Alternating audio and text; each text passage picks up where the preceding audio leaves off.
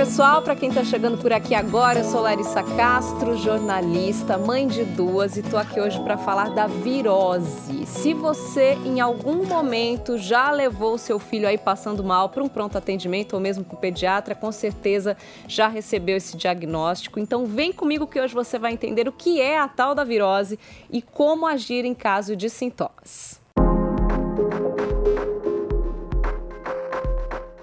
Esse bate-papo, então, vai ser com a doutora Cíntia Sibione, que é pediatra, chefe do Departamento de Pediatria do Hospital São Francisco em Mogi Guaçu. Muito obrigada pela presença, Obrigada viu, a você pelo convite, foi um prazer.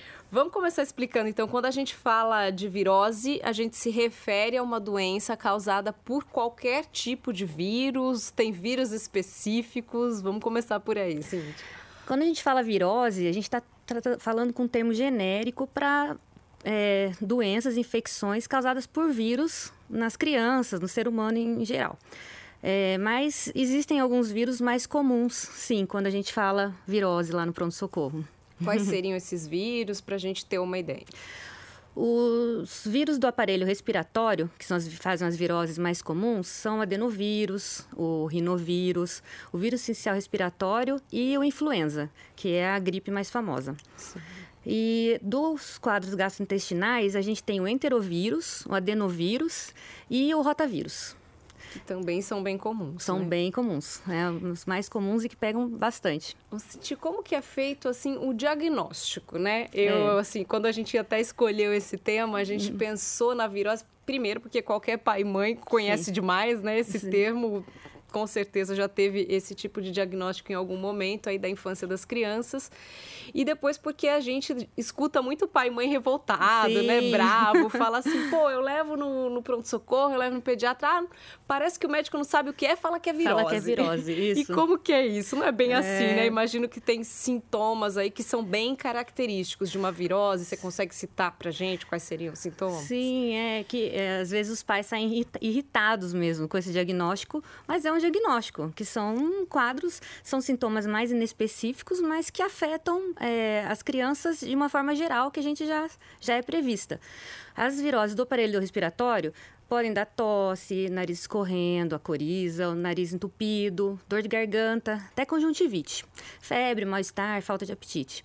E as viroses gastrointestinais podem dar vômito, náusea, dor abdominal, é, diarreia e aquela febre, mas essas febres são sempre mais espaçadas, febres baixas, falta de apetite e dor no corpo. Então, são sintomas inespecíficos que a gente já sabe mais ou menos na época do ano que está dando e hum, que está afetando a criança, mas não é nada de grave. Não, não estamos menosprezando de jeito nenhum o diagnóstico. É um diagnóstico, tem um vírus ali, e mas é, não é nada de grave. É que a gente os pais acham que a gente está menosprezando, saem muito bravos com isso, mas não, é um diagnóstico verdadeiro e sincero. Quando há necessidade de realmente se fazer um teste, né, para identificar qual tipo de vírus, porque normalmente o que acontece é a gente tratar os sintomas, né? Sim. né? O que a gente escuta do, do pediatra ali no atendimento é então vamos tomar assim, é, a gente recebe as orientações Exato, aí por alguns é. dias. Uhum. Se esse quadro não melhorar, né, se persistir, aí realmente é o caso de retornar, de investigar mais a fundo. Mas então, é, como se trata isso, né? Realmente Sim. o foco é o vírus. Qual, qual que é o sinal de alerta de que teria alguma coisa aí mais preocupante do que uma, uma simples virose, se é que eu posso dizer Sim, simples, né? né? Não é tão simples assim, podem ter as complicações, e é nesse, nessa hora que a gente se preocupa. Quando você consegue pensar, perceber que essa doença está começando a ficar um pouco mais arrastada do que o previsto, ou tem sinais de complicações que a gente tem que se ater. É, geralmente, a virose dura de 3 a 5 dias. Então, é, pode no quadro respiratório durar até 14 dias no, e no gastrointestinal durar até 10. Mas geralmente 3 a 5. Passou muito disso, aí aquela mãe que está retornando no pronto-socorro, que está incomodada, a febre está ficando mais alta, a criança está ficando mais apática.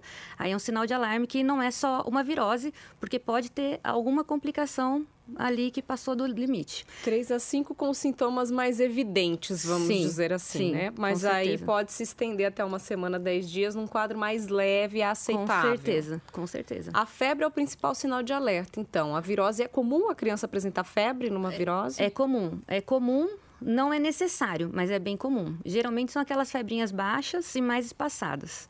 Não é tão comum febre alta. E na maioria das vezes se cura sozinho, então. A gente Geral, trata os sintomas isso. e não há necessidade de um medicamento específico. Então, geralmente, esses, esses viroses são autorresolutivas. Então, se está com febre, a gente dá um antitérmico, uma dipirona, um paracetamol. Está com vômito, dá um plasio, um dramin, um vonal.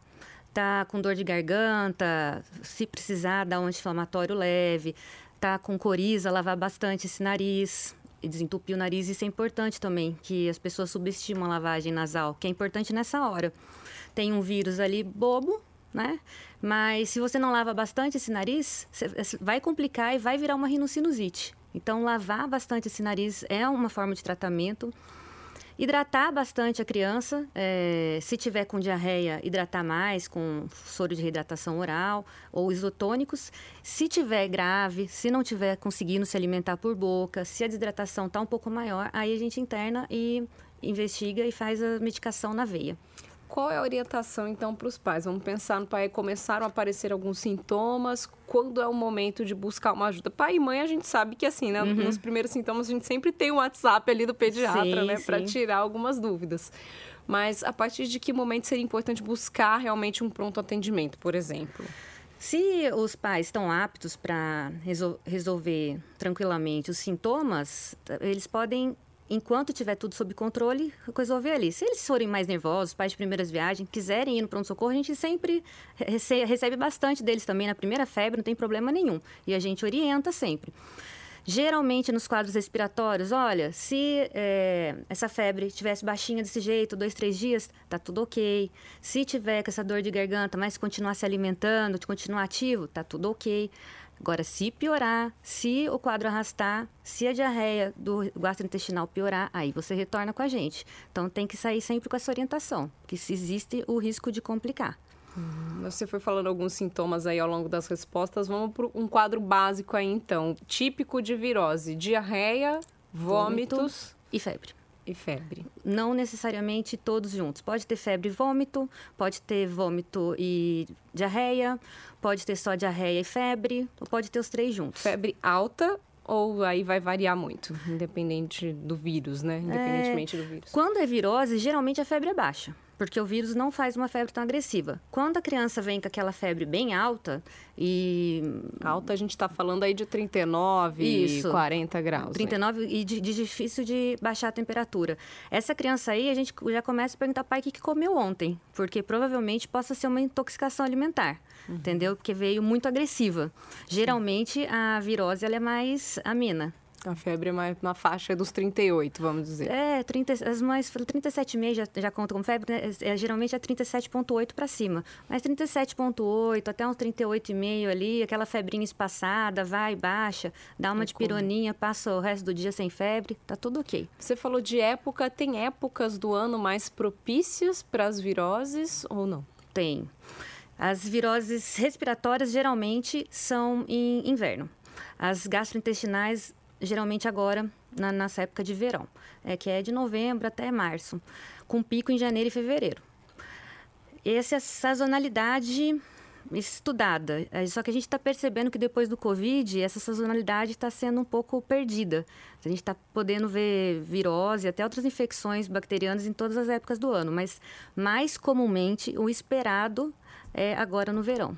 E elas são é, extremamente contagiosas, né? Eu falo por experiência própria aí, com duas crianças na escola, quando uma pega, é o combo, né? Vai a Sim. classe inteira, a turma toda, a família toda. Vai. Vem até o comunicado da escola, né? É. Atenção pais, caso de virose. e pode assim, esperar. É, pode esperar questão de horas, alguém vai ter os sintomas. Então, vai. Então, é extremamente contagioso. Esse contágio se dá como a gripe mesmo? É pelo ar, é pelo contato? Como que é? Estamos falando de vírus, né? É vírus. Então, geralmente o contágio é por troca de objetos, por gotículas, né? De, de saliva e contato de objetos. E nas viroses pode ser por é, alimentos contaminados também. Então, é, as orientações sempre de prevenção é, para todas as doenças em geral é ter uma alimentação saudável, balanceada, estar tá com a carteira de vacinação sempre em dia é, praticar exercícios físicos, se hidratar bastante, sempre com uma água de fonte de boa procedência, é, tentar não ficar tanto em aglomerações nem perto de pessoas doentes, mas nesses casos, nas crianças pequenas, escolas, creches estão aí, aglomerações e crianças doentes. E aí, como que você faz para evitar o, a contaminação, já que você tem um, um, uma pessoa doente perto de você? É, lavar bem as mãos é o principal sempre, lavar bem as mãos. Evitar tossir, espirrar sem proteger a, a boca. É, evitar troca de objetos, que no caso das crianças menores é impossível, porque troca chupeta, troca brinquedo, troca tudo ali no, na creche. Sim. E as cuidadoras têm que ter um pouco mais de, de cuidado, mais atenção nessas crianças doentes por conta disso, para trocar garfo, faca, colher, toalha, tudo, porque senão vai passar para todo mundo mesmo. A gente depois aí, se tem um lado positivo da pandemia, é a história do uso da máscara Sim, também, né? Uhum. Nesse caso é indicado, né? Qualquer sinal, acho que todo mundo aí em casa, né? Cuidador, pai e mãe é mais difícil, né? é. né? Mas a, a, máscara dá uma bloqueada. Dá. A máscara e lavar bem a mão. Lavar sempre a mão, o máximo que puder. E os, esses vírus, Cíntia, eles podem. Quando a criança pega uma virose, a gente, como a gente já disse aqui, dificilmente ela vai fazer um teste, então a gente não uhum. sabe qual foi o vírus que provocou. E como a gente está falando de vírus, eu acredito que a criança ela não cria uma resistência, né? Ela pode pegar o mesmo vírus várias vezes, mais de uma vez no ano. Como funciona isso? Então, as, o que acontece é que esses vários vírus têm vários subtipos. Então, você pode até criar uma, uma memória de, de resistência de imunidade daquele subtipo específico, mas vão vir outros vários. O adenovírus, que é o importante da diarreia, tem mais de 60 subtipos. Então, pode ser que você pegue o adenovírus até 60 vezes, entendeu? Meu Deus. Então, assim, a gente não tem... Desesperador. É, e não tem como identificar isso. Então, é, é, é prevenção e cuidado mesmo. Porque você pega os, o mesmo vírus, mas não é o mesmo vírus especificamente, entendeu? É, são Sim. outros. São subtipos, né? Subtipos. Como você disse. Vários. Recado aí, então, final, Cintia, para papai e mamãe que esteja meio desesperado. Como ah, você todos... disse, os pais e mães de primeira viagem é, pega a gente muito de surpresa, né? Numa primeira vez. Eu lembro da primeira vez com a minha filha mais velha, eu fiquei muito assustada com a questão do vômito, né? Sim. Porque começa e é uma coisa que parece que não, não tem fim, né? Não. Enquanto você não entra realmente com um medicamento para barrar aquilo, pelo menos com a minha filha foi assim. Não, o vômito desidrata vômito demais. intenso e é. aí vem essa questão da desidratação Sim. também, né, principalmente. O... Uma dica assim de hidratação, porque as crianças ficam muito assim apáticas ficam. quando estão com uma virose, não querem se alimentar, não querem fazer nada, né? Sim. O que que a gente pode trazer de dica para pai e mãe para esses momentos mais difíceis? Então, por exemplo, é quadros diferentes, né, que nem a, a minha filha teve 14 dias de diarreia, mas era só diarreia. Muita diarreia. Diarreia, água. Mas era só diarreia. Então, hidratar quem está mamando no peito, só peito, peito, peito, peito mesmo, tudo ok. Hidrata. Se a criança estiver bem, estiver ativa, só tiver com a diarreia, hidrata, dá isotônico se for mais, tiver mais de seis meses. É, o isotônico pode ser um Gatorade, uma água de coco, que é sempre bom. Ou aquele pozinho de reidratação oral. Tem é... o sorinho caseiro também, né? Sim. Aquela misturinha Você também, Você pode diluir o pozinho, um litro de água, é ótimo também. Se for um caso que já, já afeta a, o vômito, já dá o vômito igual da sua menina, aí complica um pouco mais, porque a criança não consegue se reidratar em casa. Sim. Se ela responder com um remédio para vômitos é, por boca, ok, tudo bem, vai para casa tranquilo, continua se hidratando lá. Se não responde, tem vários casos que ficam assim, aí você interna por esse motivo, para dar pra a hidratação. Evitar a desidratação. Isso, você hidrata na veia. Sim. E aí, e... porque a gente tem a sensação que tudo que a gente oferece provoca o vômito Piora. novamente, né? Piora. E a criança tem esse feeling, né? Então tem. ela não quer, ela se recusa a beber qualquer coisa, Sim. né? A comer. E Normalmente a gente... o que aceita é o, o, leite, né? A fórmula e aí isso parece que piora, piora né? a situação, dá mais ânsia. É, né? e, e, se a gente ficar sempre atento também é, aos as complicações. Porque, por exemplo, se um quadro ficar mais arrastado do que deve, fugir disso que a gente está falando, a gente pode pensar em complicações do próprio vírus, que podem ser meningite, até meningoencefalite, é, hepatite, não quero assustar ninguém de jeito hum. nenhum, mas acontece, é, endocardite e até pneumonias virais. Agora, é, nesse, nessa hora que a gente quer importante a gente tentar identificar o agente causador, entendeu? No respiratório, o vírus sincicial respiratório, que é o mais comum e é o que mais é o mais agressivo nos bebês, e o rotavírus, que a gente é vacinado, mas a gente ainda pode pegar uhum. pelos subtipos que são criados.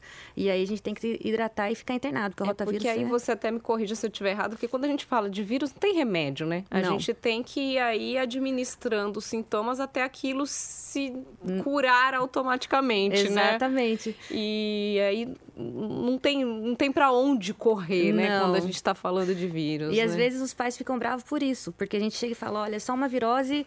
É, vai passar. Por isso que a gente tem que ter o cuidado de falar para não para não parecer que está, está menosprezando o, o que o paciente tem, porque é o filho dele, né? Que está muito mal. Então é um, uma virose, é, são sintomáticos que você vai tomar e é autorresolutivo, por isso vai passar. Mas sempre fica atento a qualquer sinal de complicação. A maioria, graças a Deus, sempre sai super bem. Sim. O recado final, então, eu acho que é não desesperar completamente, mas não. ficar bastante atento aos a, sinais, aos sinais e a extensão aí desse quadro. A né? extensão desse quadro. E ter um profissional que você confie, porque a confiança é tudo também. A pessoa se você não confiar no profissional, ele vai te falar aquilo que, olha, tá tudo bem e você não vai acreditar. E se você confiar, você espera quanto for necessário, na febre e tudo mais. Então, ter um profissional, qualquer um que seja, que você goste, pediatra, que você confie que tem uma relação saudável. Perfeito, Cintia. Acho que é uhum. isso. Ah, Demos, esclarecemos bem aqui, ó. Não é qualquer coisa, né? Não, Virose, de jeito tem nenhum. que ficar atento. É importante, principalmente os sinais aí de complicação para a gente evitar quadros mais graves. Com né? certeza. Obrigada mais uma vez, Imagina, viu, pela obrigada presença. a você. Prazer.